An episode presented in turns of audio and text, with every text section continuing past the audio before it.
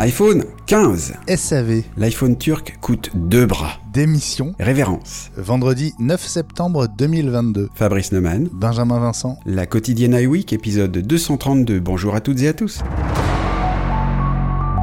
Il est 14h Fabrice et les précommandes pour les nouveaux iPhone 14, 14 Plus, 14 Pro et 14 Pro Max ouvrent à l'instant en France et partout à travers le monde. Les prix sont en hausse partout sauf aux US, vous le savez, en France comptez entre plus 12 et plus 17% par rapport à la gamme iPhone 13. Les premiers iPhones arriveront vendredi prochain, le 16 septembre, sauf dans le cas de l'iPhone 14 Plus qui ne commencera à être livré que le 7 octobre, Fabrice. Oui, oui, c'est assez étonnant. Euh, cela dit, euh, on peut rappeler que ça s'est déjà produit dans le cas de l'iPhone 12, alors dont la sortie avait été quand même pas mal perturbée par le Covid, forcément. Notamment déjà, euh, la keynote avait été retardée et donc les livraisons également. Donc l'iPhone 12 avait été annoncé le, 13 octobre et seuls les 12 et 12 Pro avaient été rapidement disponibles le, le, 23 octobre. Le 12 mini et le 12 Pro Max avaient été disponibles deux semaines après, à peu près le, le 13 novembre, trois semaines après. Donc du coup, euh, on peut se demander s'il y a euh, de la part d'Apple une gestion de pénurie de composants, parce que du coup, euh, ils sont aussi touchés pour la, fabrication. Et puis peut-être une histoire marketing aussi. La, vraie nouveauté, donc l'iPhone 14 Plus est la vraie nouveauté de la gamme, puisque on attendait cet iPhone de grande taille permettant à, ceux qui le souhaitent d'avoir un iPhone de grande taille sans débourser autant que donc une somme incroyable pour s'acheter le, le, Pro Max. Peut-être que c'est un iPhone qui va faire un peu d'ombre au reste de la gamme et que du coup Apple euh, souhaite laisser un peu de temps à la gamme traditionnelle, on va dire, pour, pour, pour les ventes. Et un mot aussi, Fabrice, sur les écrans de ces nouveaux iPhones. Euh, ils gagnent quelques pixels. Ouais, c'est rigolo parce que du coup, euh, en fait, ils en ont parlé pendant la keynote sans, sans noter ça, en disant que euh, certains modèles avaient des bordures encore un petit peu plus fines que les, les modèles 13 d'iPhone 13 qui remplacent. On va noter par exemple que euh, l'iPhone 14 Pro a 9 pixels de plus en largeur que l'iPhone 13 Pro. Euh, pour une même définition. Euh, je pense qu'on va inviter euh, nos chers auditeurs à aller voir sur, sur le, site d'Apple, de faire une comparaison entre tous les modèles pour voir les quelques pixels qui sont gagnés, parfois avec aussi une augmentation de la définition en points par pouce. Je pense qu'à l'œil nu, ça se verra pas, mais voilà, il y a quelques petites différences au niveau des écrans à noter. Bon, tu sais ce qu'on dit sur la royauté britannique, Fabrice? Comme pour tout le reste de la, des, royaumes, je suppose. Qu'est-ce que tu vas me sortir? Bah, la reine est morte, vive le roi. c'est un peu pareil avec les iPhones, tu sais. On pourrait dire l'iPhone 14 est sorti, vive l'iPhone 15. Ming Chi Kuo, ton ami euh, Kuo Ming Chi, euh, lui, il a déjà fait la bascule. Et dans ses premiers tweets depuis la keynote, il insiste sur le fait qu'Apple va accroître les différences entre chaque modèle de la future gamme y compris entre le 15 Pro et le 15 Pro Max, qui n'est pas vraiment le cas aujourd'hui. Ce serait le seul, notamment euh, le 15 Pro Max, à bénéficier, selon lui, du fameux objectif télescopique dont on vous parle déjà depuis plusieurs mois. Alors effectivement, c'est étonnant. En fait, ça fait même plusieurs mois qu'on parle euh, déjà de l'iPhone 15. C'est-à-dire que l'iPhone 14 euh, semblait intéresser à moitié les les, gens comme Gurman et, et, Ming-Chi, puisqu'ils parlaient déjà des, des, gammes suivantes, 15 et voire même 16. Euh, cela dit, euh, les, tweets qu'il a fait, euh, Ming-Chi, sont assez euh, logique euh, dans la gamme Apple, c'est-à-dire qu'il semblerait qu'il y ait une véritable volonté de vraiment différencier la gamme Pro. C'est le cas par exemple avec les Mac. Euh, il nous reste encore à voir le, Mac Pro qui, arrivera avec les puces Apple, mais c'est vraiment le Mac Pro, la machine extraordinairement chère qui, est, qui réunit tous les superlatifs on a le sentiment qu'ils vont avoir envie de faire ça avec l'iPhone également. Voilà. Euh, et ça leur permettra aussi de, de, continuer dans leur stratégie de prix stratosphérique avec les modèles Pro.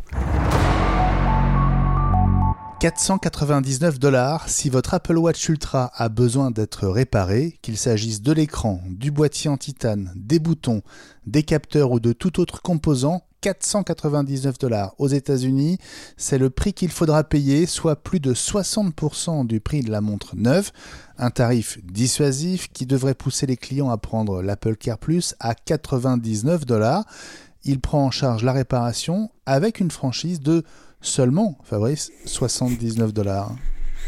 Bah oui, du coup, 79 dollars, ça, on a l'impression que c'est tout petit par rapport au reste. c'est cadeau. Euh, c'est cadeau.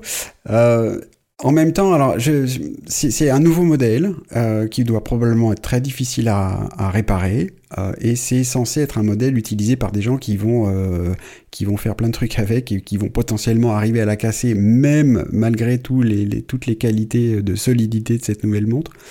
Euh, je suis curieux de voir aussi, euh, je pense qu'on va avoir quelques explications de ça avec euh, le démontage que ne manquera pas de faire le site iFixit pour voir comment ça se passe à l'intérieur et quelle, va être la difficulté de, réparer tout ça.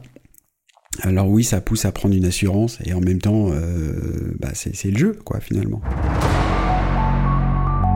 Mais revenons à l'iPhone 14, Fabrice. On se plaint des tarifs en France, ça n'est rien comparé au Brésil et encore, ce n'est plus le pays où l'iPhone est le plus cher au monde. Le Brésil battu par la Turquie avec l'iPhone 14 128 Go à 1699 dollars équivalent évidemment de la monnaie turque, soit plus du double du prix aux États-Unis, qui est, je vous le rappelle, de 799 dollars. Quant à l'iPhone 14 Pro, la version 128 Go est donc le modèle le moins cher, a priori, est vendu en Turquie l'équivalent de 2193 dollars, soit à quelques euros près le prix de l'iPhone 14 Pro Max 1 Tera en France. L'explication, les taxes bien sûr, mais aussi l'inflation en Turquie qui atteint 80%, et c'est une première Fabrice depuis plus de 20 ans. Alors voilà, l'inflation, donc très très élevée en Turquie, euh, qui touche quand même finalement à tous les pays du monde. On sent bien qu'on est dans une situation économique euh, euh, assez assez difficile un peu partout. ça explique pas tout. on a été en tout cas très étonné de l'augmentation des prix aussi en France. François en parlait hier dans, dans la quotidienne. ça fait mal, hein. la facture est vraiment salée. Euh, alors on se plaint souvent euh, de, de, des prix d'Apple qui prend déjà en plus une marge euh, très élevée. Alors je me demande aussi si tout ça est, pas lié à, à, des histoires de taux de change de monnaie, parce que donc Apple fait ses comptes en dollars. Et alors on sait que par exemple par rapport à l'euro, un euro l'année dernière ça valait un, dollar 20, puis maintenant un euro c'est un dollar. Donc du coup comptablement euh, Apple, et comme toutes les autres entreprises américaines, s'est pris 20% dans la tête. C'est beaucoup. Euh, ça n'empêche pas que les prix euh, des, iPhones atteignent des, sommets absolument incroyables. Alors je suppose que le marché turc, c'est pas le marché le plus important pour, Apple. je suis même pas sûr que le marché français le soit non plus. en tout cas, très clairement, ils n'ont pas tellement envie de baisser leurs marges et ils se prennent des marges de sécurité pour les taux de change aussi. Voilà. Il était à la tête du marketing vidéo des films et des séries euh, Apple TV+. Quatre ans après son arrivée, Chris Vandenberg a annoncé sa démission dans un mémo adressé à son équipe pour consacrer plus de temps à sa famille, dit-il. Détail intéressant, il écrit, je cite, au moment où Apple TV+, entre dans une nouvelle phase, sans plus de précision. Est-ce que tu vois, Fabrice, toi qui es un fidèle d'Apple TV+, à quoi il pourrait faire allusion? Alors la, chose, euh, la seule chose à laquelle j'ai pensé, c'est que euh, jusqu'à présent, euh, Apple TV+ a toujours fait des productions originales et ne diffuse que des productions originales. Et peut-être qu'on va voir arriver des rachats de catalogues qui permettraient à Apple TV+ de justement augmenter son catalogue, parce que c'est des, une des critiques récurrentes de dire il y a le, le, catalogue est à est assez petit.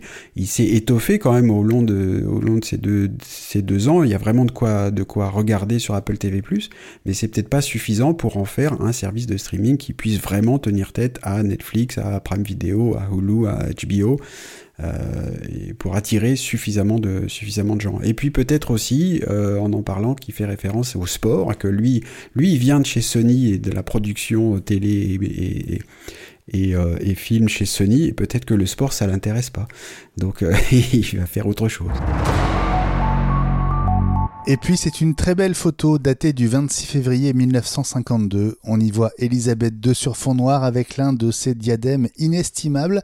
Ce portrait occupe toute la page d'accueil d'Apple sur ses sites américains, canadiens, australiens et britanniques évidemment. Depuis l'annonce du décès de la reine d'Angleterre qui était aussi à la tête du Commonwealth, un hommage loin d'être systématique de la part d'Apple. Avant elle, les derniers à avoir eu cet honneur furent George Harrison, Robin Williams, Rosa Parks ou encore Nelson Mandela. Tim Cook a d'ailleurs tweeté pour honorer la vie et le dévouement au devoir de Sa Majesté la Reine Elisabeth II. Et maintenant, God Save the King, Charles III bien sûr, euh, mon cher Fabrice, Fabrice Ier. oui, alors euh, bon, moi j'avoue que je suis un peu surpris de cette fascination pour euh, pour la royauté anglaise. Apple a, coutume de mettre en avant des, personnages euh, qu'ils estiment importants, euh, notamment dans ses campagnes de pub pour Think Different. Euh, bah, moi, je, je vois pas trop le Think Different, par exemple, lié à, la reine Elisabeth. Euh, beaucoup de gens euh, sont, tristes de son départ, c'est normal, voilà. mais que, Apple en fasse, en fasse un, personnage à mettre sur sa page d'accueil, euh, moi, j'avoue, je, comprends pas très bien. Euh, je note par exemple, alors c'est pas l'habitude non plus de, des autres, mais Microsoft ou Google, ils, ils font, ils font pas ça, quoi. Euh, donc voilà, l'arrivée de, de, de, la royauté anglaise sur la, la page d'accueil d'Apple, moi, je, je comprends pas. Alors c'est peut-être lié au deuil euh, national et deuil de la famille royale aussi, qui vient d'annoncer que ce deuil commençait euh, immédiatement et durerait jusqu'à 7 jours après les funérailles d'Elisabeth II. La quotidienne week, Fabrice. Revient lundi, malgré tout.